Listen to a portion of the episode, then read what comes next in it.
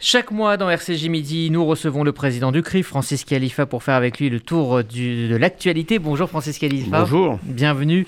Euh, cet après-midi à 14h sur la place du Capitole à Toulouse, eh bien, un stand BDS qui fait l'apologie du boycott d'Israël va être installé pour, je cite, informer largement sur les marques et les produits à boycotter euh, pour les fêtes de fin d'année pour ne pas soutenir l'apartheid israélien. Fin de citation.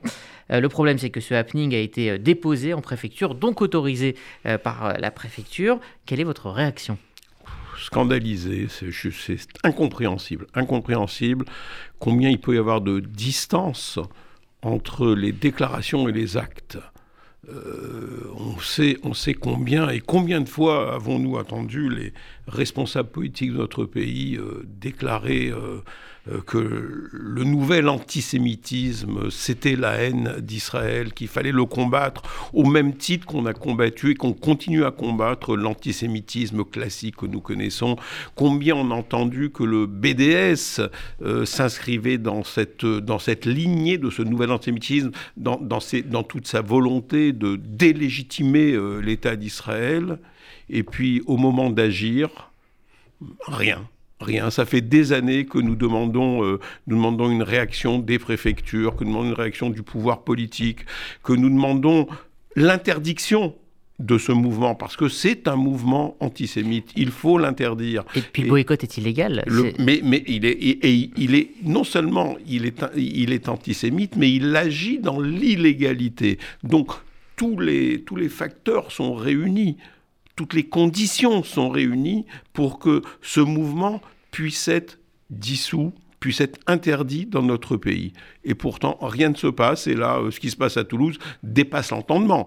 Euh, parce que euh, donner l'autorisation d'une manifestation qui prône une interdiction en réalité, en, contradiction avec la loi, avec la loi, J'arrive pas à comprendre. Je ne sais pas ce que l'on cherche. Je ne sais sais pas où nous allons. J'avoue que je suis complètement dépité. Vous n'arrivez donc pas à expliquer les raisons Est-ce que c'est euh, de la liberté d'expression? Est-ce que c'est la crainte de heurter euh, certaines populations ou certaines sensibilités? Mais je, crois qu'il n'y a pas, il n'y a pas de raison.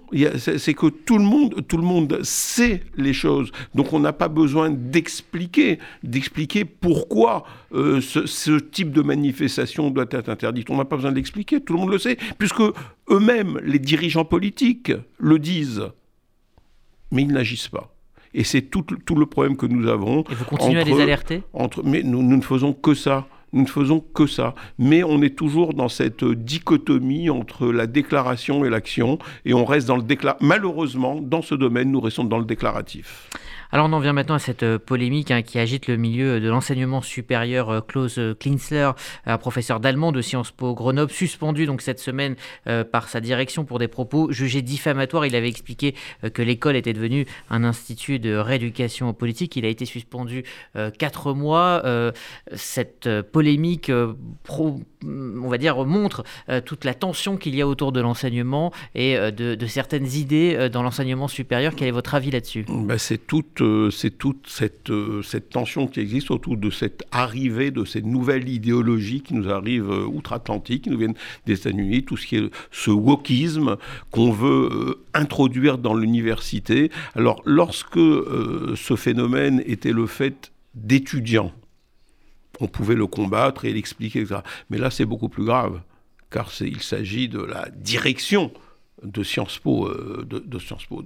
Donc là, on est vraiment dans quelque chose qui est beaucoup plus grave et je crois qu'il n'y a pas d'autre solution que la ministre intervienne. Je crois que la ministre des Universités doit mettre le holà à cette suspension qui a été faite contre, contre ce professeur, cette mise à pied de ce professeur, et doit agir pour que, à Sciences Po Grenoble, enfin, les choses rentrent dans l'ordre. On ne peut pas accepter que les, les dirigeants, eux-mêmes s'inscrivent dans ce mouvement que tout le monde dénonce Et là encore, on dénonce, comme on dénonce le BDS, on dénonce justement cette, ce wokisme qui arrive, etc.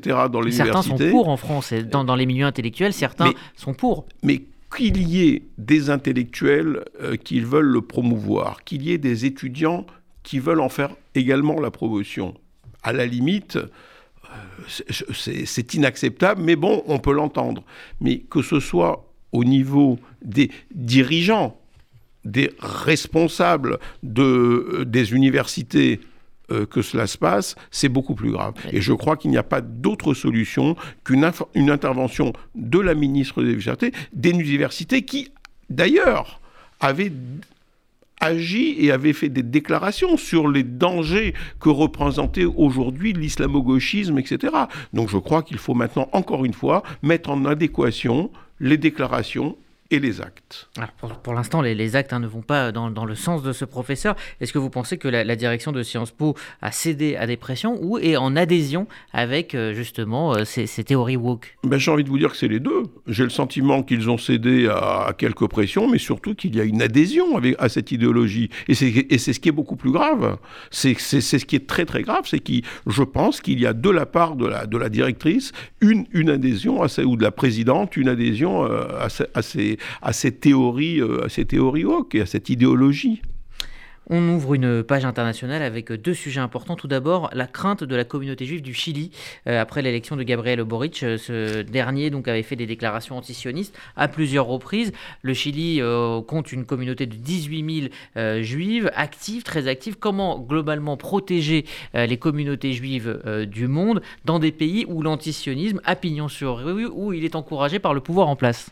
D'abord, revenir un petit peu sur, sur, cette élection pour vous dire que finalement, dans cette élection, le choix des électeurs était entre la peste et le choléra. Euh, parce que d'un côté, on avait euh, un député d'extrême gauche qui s'était singularisé d'ailleurs euh, par ses déclarations antisionistes, à la limite même de, l'antisémitisme, et qui considérait que les, que les juifs, que la communauté juive chilienne apportait un soutien trop fort à l'État d'Israël et qu'au contraire, et qu'au contraire, elle devait faire pression sur l'État sur l'État d'Israël.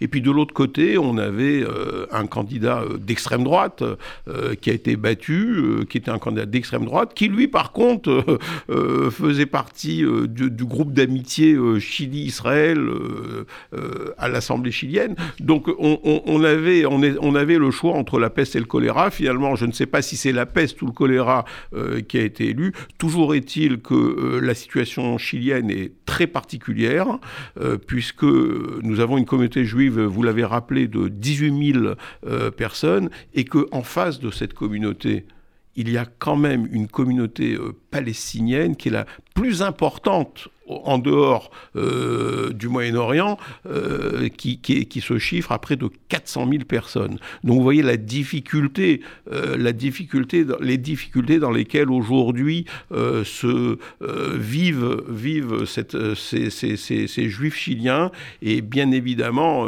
combien, combien nous devons apporter une solidarité, parce que pour l'instant, on ne peut pas dire qu'il soit en danger. Euh, nous avons, euh, nous avons euh, interviewé le président de la communauté juive chilienne pas plus tard qu'hier, et les auditeurs pourront retrouver cette, cette interview sur, le site du CRIF, puisque c'était dans la newsletter d'hier du CRIF. Il exprime les choses avec certaines réserves, bien évidemment.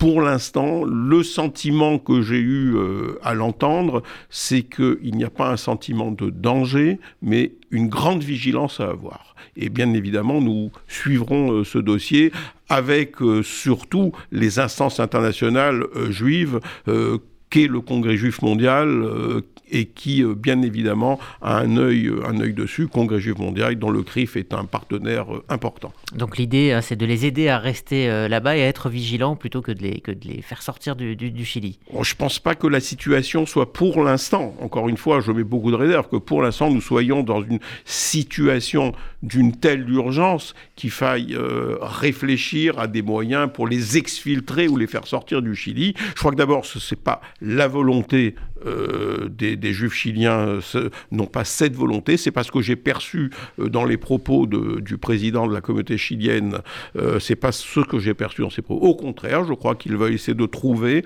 euh, le moyen de pouvoir continuer à vivre en sécurité et en toute liberté surtout dans, dans leur pays qu'est le Chili. Alors, autre sujet euh, sur lequel j'aimerais vous faire réagir, c'est ces révélations il y a quelques jours concernant l'attentat de la synagogue de Rome en 1982.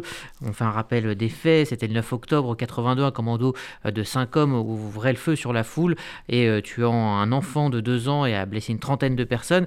Des documents qui ont été déclassifiés prouvent donc que l'Italie avait convenu d'un accord euh, pour ne pas interférer dans la planification de ces attentats terroristes contre des cibles juives et donc euh, n'avait pas empêché euh, cet attentat en échange, on va dire, d'une sécurité globale, en tout cas d'un pacte de non-agression pour, pour l'Italie. Qu'est-ce que vous inspire ces, ces révélations qui finalement témoignent d'une époque, puisque ce, ce cas pourrait s'être répété dans d'autres pays? Mais c'est une, une réaction d'horreur, là encore, parce que, et vous l'avez dit, euh, c'est une situation euh, d'abord qui est terrible euh, pour la communauté juive italienne, terrible pour la démocratie italienne, de savoir qu'elle a pu pactiser avec les terrorismes et presque sacrifier euh, offrir à cette, à, euh, sous le, sur l'autel de la tranquillité euh, pour l'Italie, offrir finalement en sacrifice la, la, communauté juive italienne. Et, ce qui est dramatique, c'est que nous savons que, ça, que ce type d'accord ou de négociation avec les mouvements terroristes se sont produits dans d'autres pays. ou avant ou après euh, les attentats qui avaient été commis, euh, souvenez-vous de l'attentat de la rue des Rosiers, euh, où nous avons eu tout de même quelques révélations qui laissaient penser qu'un accord avait été pris avec le les autorités euh, politiques de l'époque et le mouvement terroriste Abu Nidal, euh, justement de ne pas les inquiéter, de, laisser, de les laisser quitter le pays pour ne pas pour avoir, euh, pour acheter encore une fois une tranquillité future et se garantir qu'il n'y aurait pas d'attentats, d'autres attentats terroristes sur le sol français. Et là-dessus, bien évidemment, on a joué perdant-perdant, parce que finalement, et on le sait, il n'y a pas de négociation possible avec ces mouvements terroristes, puisque de toute façon, ils sont euh, nombreux et l'accord que l'on prend avec l'un euh, n'est pas celui que l'on prend avec l'autre. Et de toute façon, on a bien vu, si l'on revient euh, sur la France, que les attentats se sont multipliés depuis et ont fait de très nombreuses victimes. Donc on voit bien encore une fois que c'est, là encore, c'est, je dirais que c'est, la démocratie ne, s'honore pas les démocraties ne s'honorent pas et les gouvernements euh, qui ont participé à ce type de négociations ne, ne se sont pas honorés. Alors chaque année, euh, le CRIF organise une cérémonie du souvenir devant euh, l'hypercachère. Sept ans après le drame, ça sera donc le 9 janvier 2022. Est-ce que aujourd'hui, il est plus important que jamais de se souvenir et de marquer ce triste anniversaire? Je crois que chaque année est importante chaque année est importante et si nous maintenons euh, cette célébration et si nous maintenons le, marquage de cette cérémonie et que nous le, nous le maintenons euh, devant l'hypercachère, c'est parce que euh, nous voulons que cela reste et que cela s'inscrive dans l'histoire de la France.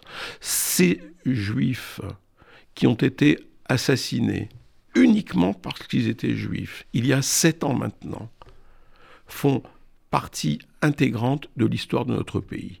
Ils sont des victimes au même titre que toutes les autres victimes et il faut que l'hypercachère s'inscrive, le drame de l'hypercachère s'inscrive dans, dans la mémoire collective de notre pays. Et c'est pour ça que nous maintenons cette manifestation, que nous la maintiendrons et que d'année en année, nous rappellerons la mémoire de ces victimes assassinées uniquement parce qu'elles étaient juives.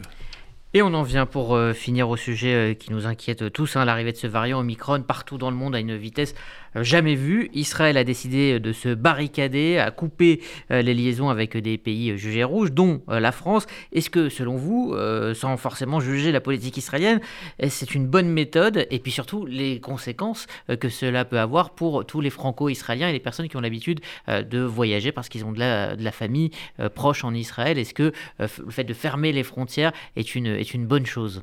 Je ne sais pas. Je ne, saurais pas répondre à la question de savoir si c'est une bonne chose pour lutter contre l'épidémie, parce que d'abord, je ne suis pas épidémiologiste, je ne suis pas médecin, et je ne sais pas euh, quelles sont les, conséquences euh, qu'il peut y avoir lorsque l'on ferme les frontières. Euh, ce que je sais en tout cas, au-delà des, des considérations médicales, c'est que cela provoque sur une grande partie des Français juifs des conséquences dramatiques. Des conséquences dramatiques, euh, des, gens qui avaient prévu, des familles qui avaient prévu des, mariages, qui avaient prévu des bar mitzvot en Israël et qui ont été obligés d'annuler tout à la dernière minute, des familles... Euh, qui vivent ici et qui ont des enfants qui sont en Israël, euh, qui sont souvent à l'armée également, et qui avaient prévu de profiter de cette période de vacances pour aller euh, rencontrer, pour voir leurs enfants. Tout cela sont privés de ça et ça a des conséquences terribles. Alors je ne sais pas ce qui a présidé à cette, à cette décision de la part des autorités israéliennes. D'un côté, nous savons aussi que les Israéliens sont des pionniers euh, souvent et sont souvent des... Euh, ils ont annoncé la quatrième dose hier soir. Ils ont annoncé une quatrième dose et on sait très bien que lorsqu'ils avaient annoncé la troisième dose, tout le monde dit mais non, ça ne sera pas utile et puis finalement tout le monde vient à la troisième dose. Alors est-ce que demain on va être confronté à des à d'autres fermetures de frontières je ne sais pas, je ne saurais pas vous dire. En tout cas, ce qui est regrettable, c'est que les conséquences euh, pour euh, les, Français juifs et pour les euh, binationaux franco-israéliens sont terribles et je crois qu'on peut vraiment, vraiment le regretter.